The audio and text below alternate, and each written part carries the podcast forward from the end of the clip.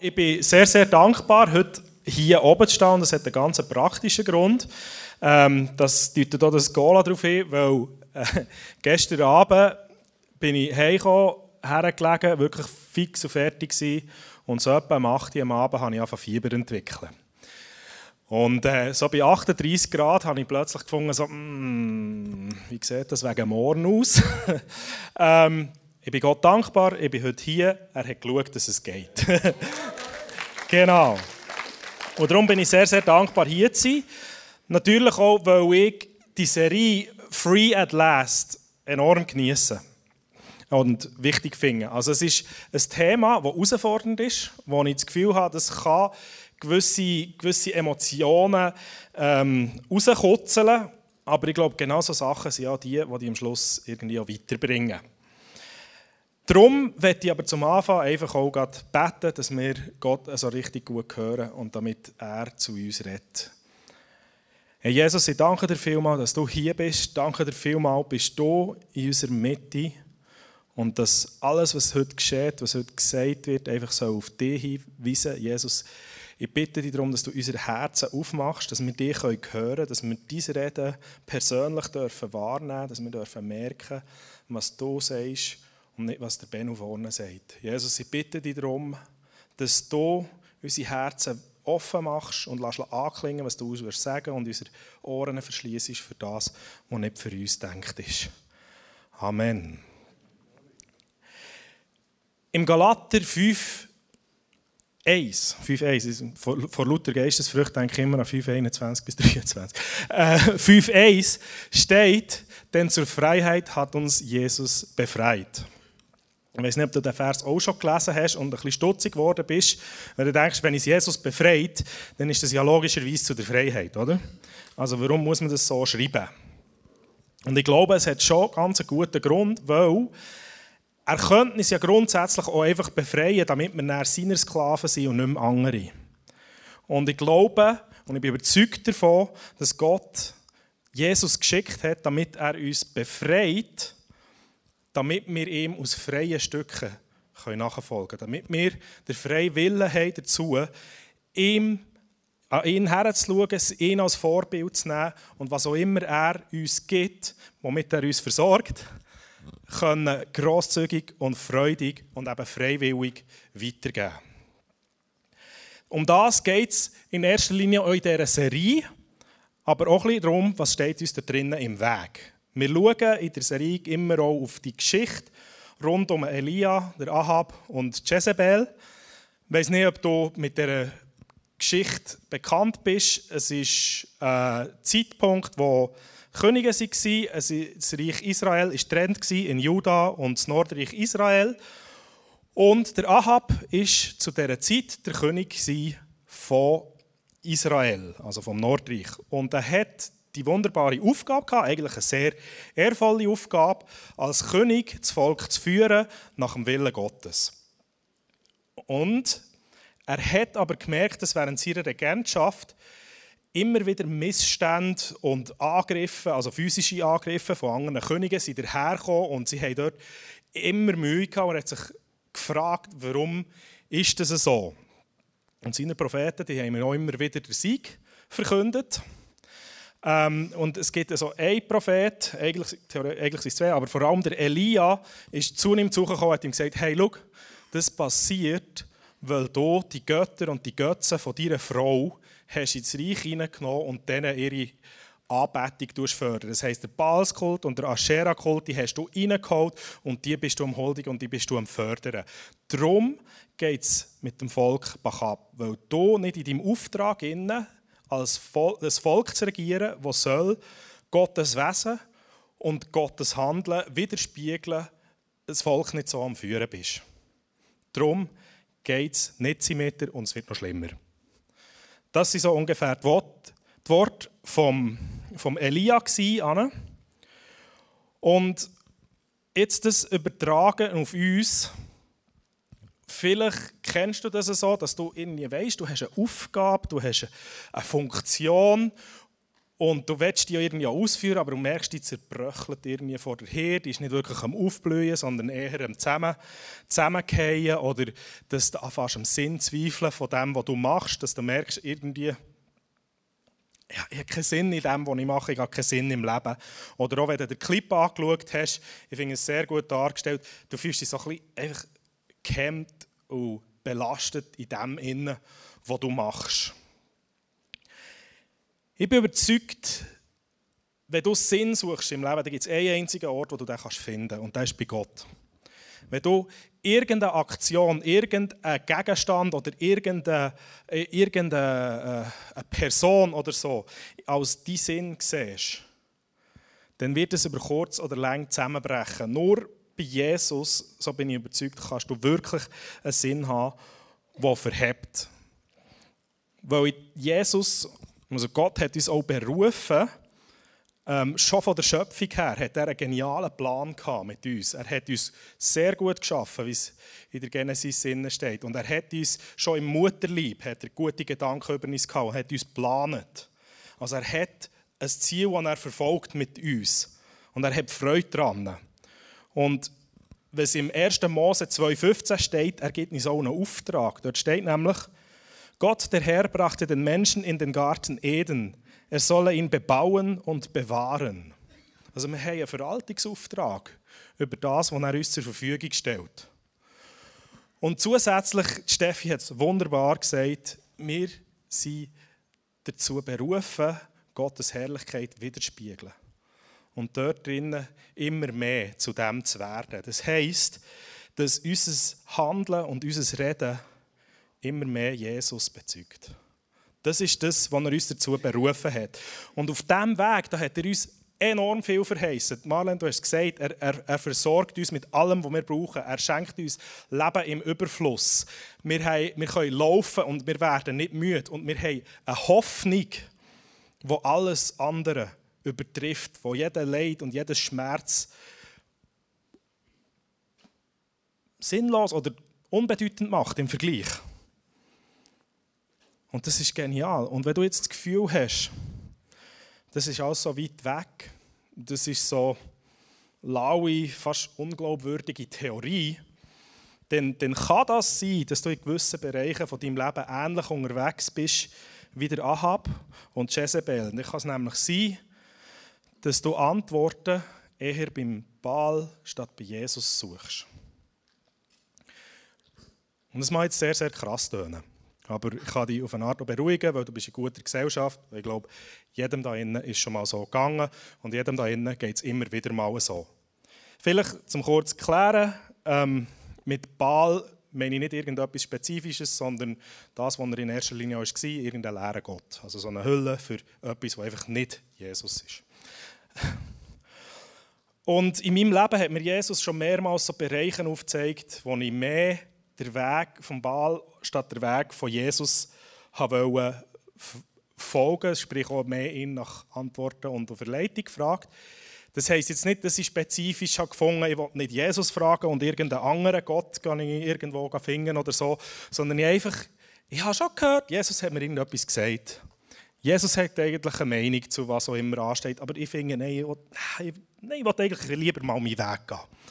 Weil das da das, das ist mühsam. Das kann ich dann machen, wenn das hier nicht verhätte. Aber wenn ich es genauer überlege, ist das eigentlich völlig unsinnig. Weil Jesus sagt von sich selber, ich bin der Weg und ich bin der einzige Weg. Und das heisst so viel wie jeder Weg, der nicht Jesus sein Weg ist, ist sowieso schon von Anfang an zum Scheitern verurteilt. Also die Gedankenfights, die ich da manchmal habe einfach wie, obwohl es sinnlos ist, ist es doch ein Kampf und ich merke, in dieser Berufung zu leben, wo Gott über unser Leben ausgesprochen hat, das ist umkämpft.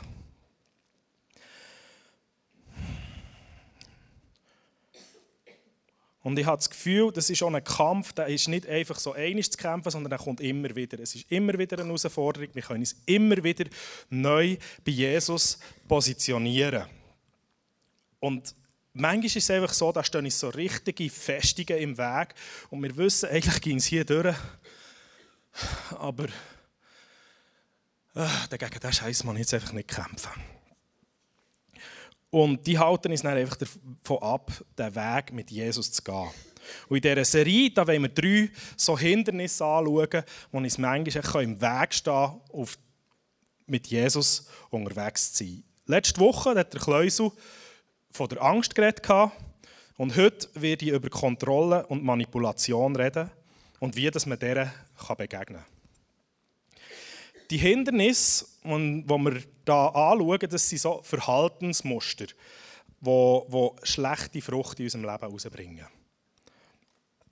Also es sind Worte und Taten, die nicht unserer gottgegebenen Berufung entsprechen. Und das werde ich mit euch zusammen einmal am Beispiel von der Jezebel anschauen. Jezebel, das ist, wie schon gesagt, die Frau vom Ahab. Sie ist aber gleichzeitig auch noch Tochter vom König von Sidon. Und der war Hohepriester vom Baal. Also ich weiß nicht, ob du dich schon mal mit der Jezebel auseinandergesetzt hast und den Namen gegoogelt hast. Ähm, es ist ziemlich verstörend, was man da alles kann, kann sehen und zu lesen bekommen.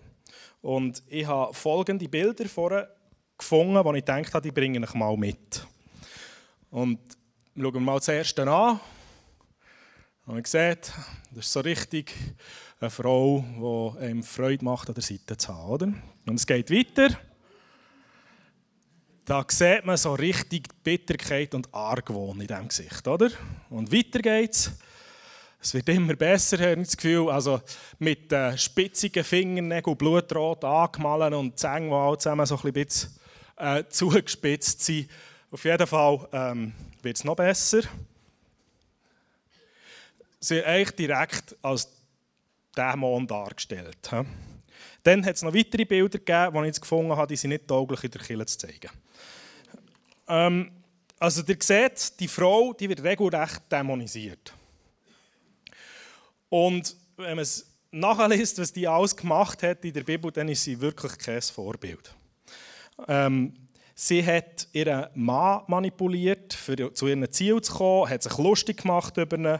Sie hat mal einen Zeugen bestochen im Namen von ihrem Mann und hat sein Siegel unter, unter das Zeugnis gesetzt. Und alles nur, damit ein rechtschaffener, gottgläubiger Mann umgebracht werden kann. Ähm, dann ist sie als Prostituierte und als Verführerin beschrieben und dann geht sie auch noch aktiv gegen Glauben an Gott vor. Sie hat Hunderte von Propheten von Gott umbringen und ist im ständigen Kampf mit dem Elia und wünscht sich auch nichts Ähnliches, als dass der irgendwie umgebracht wird.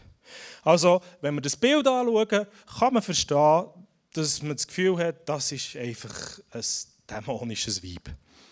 Das kann ich voll nachvollziehen. Aber ich habe ein Problem damit.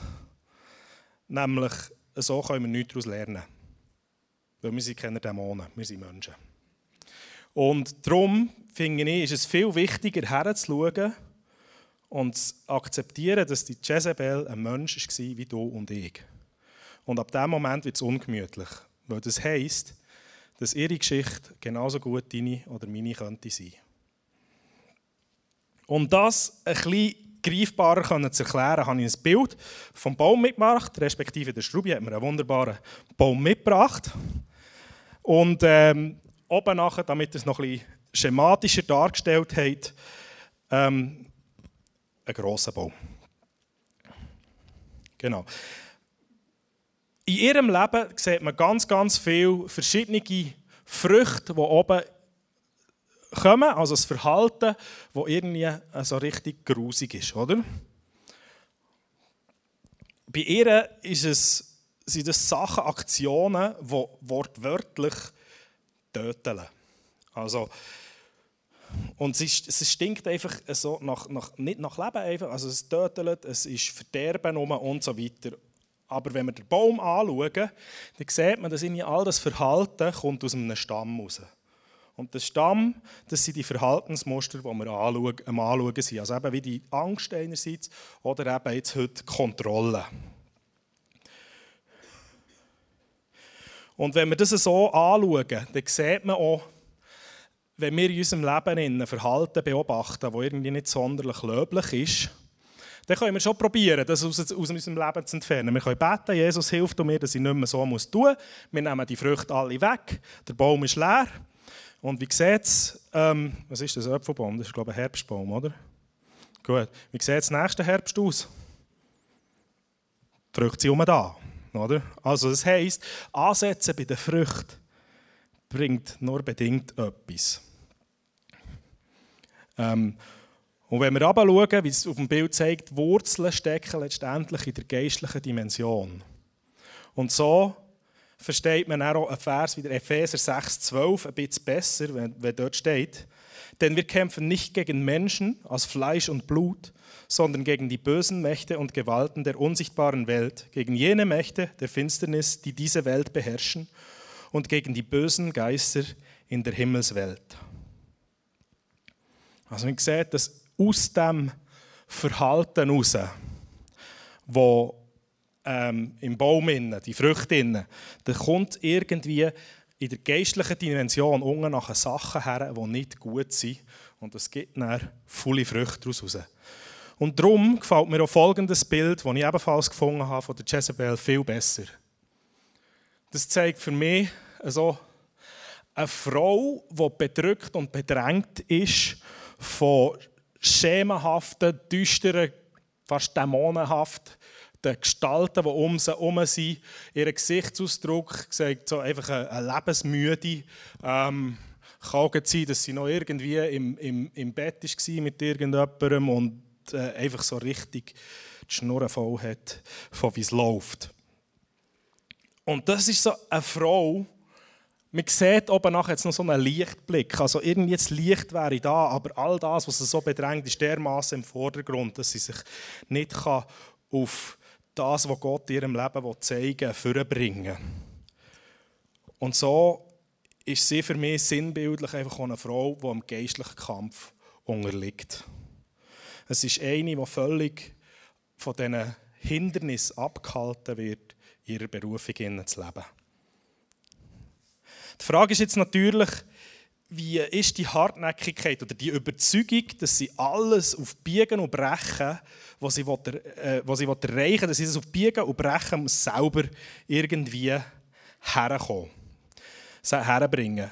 Also ganz klar ist, dass das muss eine Lüge sein, weil wenn wir wieder zum Baum gehen und sagen, wenn die Wurzeln in der geistlichen Dimension von Jesus genährt sind, und Jesus redet an einem Ort in der Bibel von sich vom lebendigen Wasser, wo den Bäumen ganz gut tut. Dann kommen oben nachher Früchte raus, die wunderbar sind, wie Geduld, Liebe, Frieden, Großzügigkeit, Barmherzigkeit, auch Selbstlosigkeit. All das kommt daraus raus, wenn Jesus die Quelle ist, die die Wurzeln nährt.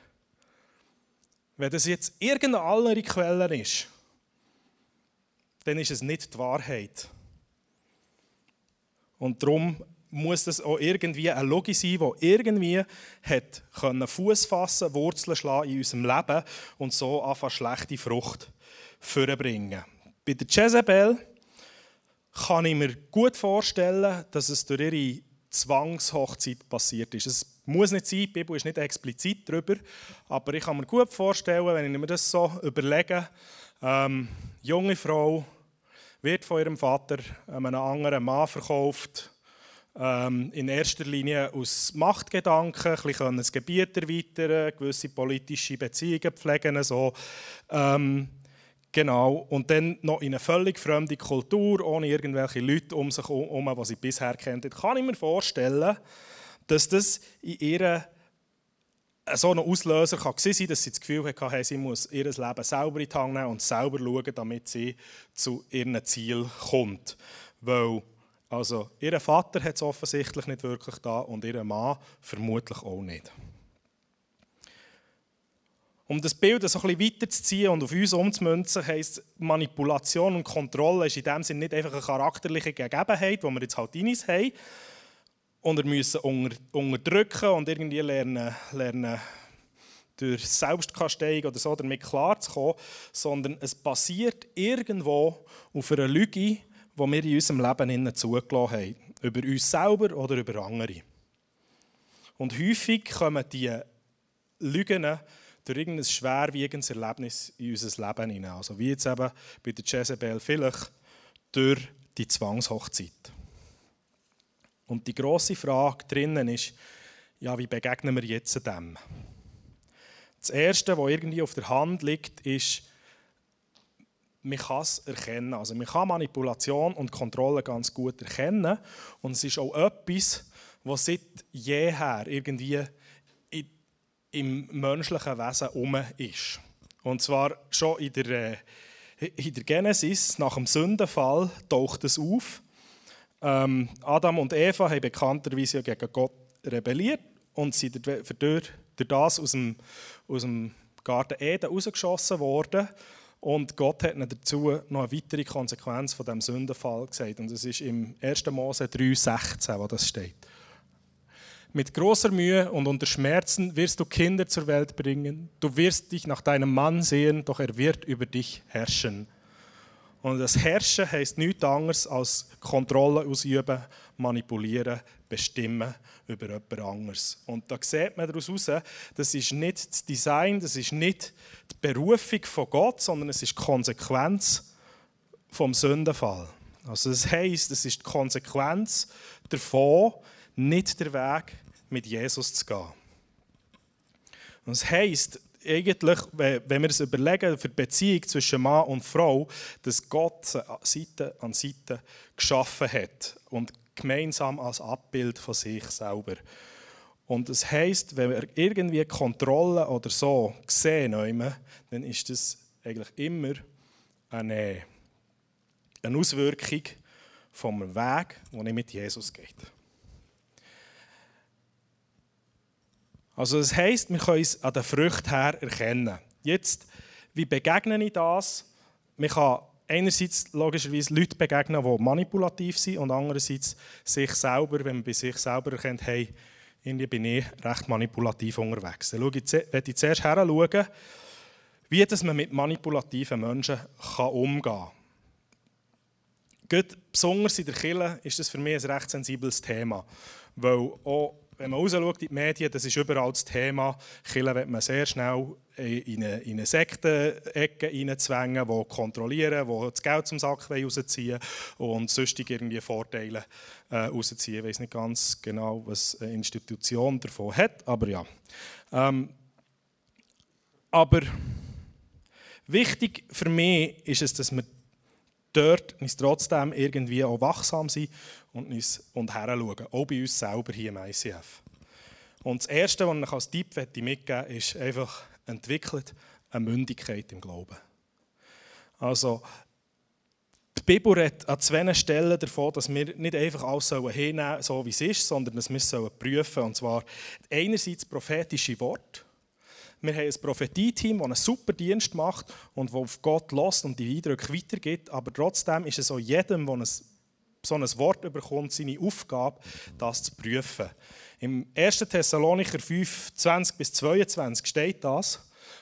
Ähm, wenn jemand unter euch in Gottes Auftrag prophetisch redet, dann geht damit nicht geringschätzig um. Also nehmt es ernst, dass, wenn jemand sich wenn jemand sagt, ich gebe ein prophetisches Wort weiter. Aber, dann kommt für mich auch sehr wichtig, prüft jedoch alles und behaltet das Gute. Das Böse aber, ganz gleich in welcher Form, sollt ihr meiden. Also es steht in eurer Verantwortung, dort innen eine Sicherheit zu entwickeln, was von diesen Worten ihr annehmt und was das ihr sein Das Zweite ist, was auch immer gesagt wird, Prüfen es anhand der Bibel. In der Apostelgeschichte 17, 11 bis 2 gibt es so eine Situation, wo das vorgelebt wird. Da gibt es eine Gemeinde, wo der Paulus und der Silas vorbeikommen. Sie hörten sich aufmerksam an, was Paulus und Silas lehrten und forschten täglich nach, ob dies mit der Heiligen Schrift übereinstimmte. Also es heisst, was auch immer der Kleusel oder der Andi oder der Benno oder sonst irgendjemand von der Bühne hier oben erzählt, glaubt es nicht einfach so, sondern geht und forscht nachher in der Bibel, prüft es, ob das stimmt. Weil klar, wir haben hier einen Auftrag, ich glaube, es ist auch eine Gabe, die wir haben, die Bibel zu lehren. Und ich bin überzeugt von denen, die ich jetzt aufgezählt habe, dass wir auch nach unserem besten Gewissen danach handeln, dass wir, nicht, dass wir nicht kein Seich erzählen. Aber trotzdem sind wir Menschen, die Fehler machen können. Und darum ist es wichtig, dass ihr auch selber in eine Mündigkeit hineinkommt, die urteilen darüber, ob jetzt das richtig ist oder nicht. Und das Dritte, was für mich auch ganz wichtig ist, ist, wenn ihr merkt oder wenn bei euch irgendetwas, was eine Person hier macht, so ein Unwohlsein auslöst oder das Gefühl hat, das ist manipulativ oder kontrollierend, dann gebt das Feedback. In erster Linie der Person selber mal. Und wenn ihr Feedbacket, gibt es einfach für mich ein paar Stichworte, die wichtig sind drinnen. Nämlich, macht es aus der Liebe, fällt bei euch selber an. Das heisst, äh, erzählt, was es bei euch ausgelöst hat, um was es geht. Weil wenn ihr einfach schon urteilt im Vorfeld, dann habt ihr keine Chance, falls es ein Missverständnis wäre. Weil Missverständnisse passieren häufiger, als man das Gefühl hat. Darum finde ich immer Feedback, darüber reden, aus der Liebe und im Vertrauen darauf, dass Jesus die Situation wird führen wird. Weil auch wir, wir wollen den Weg mit Jesus gehen und manchmal haben wir blinde Flecken und dann sind wir darauf angewiesen, äh, dass uns das gespiegelt wird. Der zweite Punkt, mit Manipulation umgehen, der betrifft jeden von uns selber. Und zwar, was, wenn ich in meinem Leben innen Früchte beobachte, die stinken, die nach Manipulation und Kontrolle schauen. Wie kann ich mit dem umgehen? Und wie kann ich das angehen? Und ich werde das mit euch zusammen gerade praktisch machen.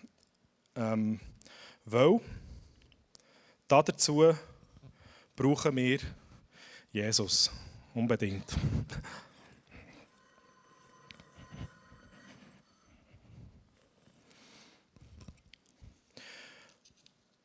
Also wie bekämpfe ich das? Im, im 2. Korinther äh, Kapitel 10, Verse 4 bis 5 steht, ich setze nicht die Waffen dieser Welt ein, sondern die Waffen Gottes. Sie sind mächtig genug, jede Festung zu zerstören, jedes menschliche Gedankengebäude niederzureißen, einfach alles zu vernichten, was sich stolz gegen Gott und seine Wahrheit erhebt. Alles menschliche Denken nehmen wir gefangen und unterstellen es Christus, dem es gehorchen muss.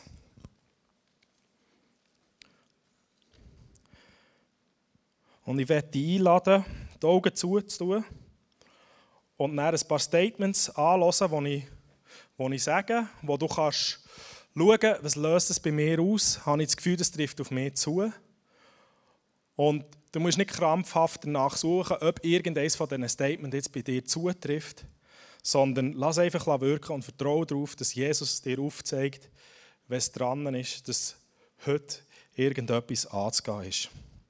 Ich werde dann in ein Gebet hineinleiten, wo du kannst mitmachen kannst, wenn du das Gefühl hast, hast dran, etwas loszulassen.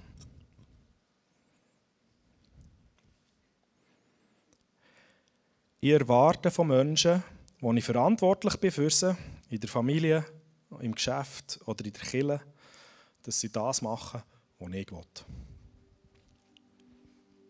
Ich verurteile Menschen, wenn sie andere Entscheidungen treffen, als ich es will.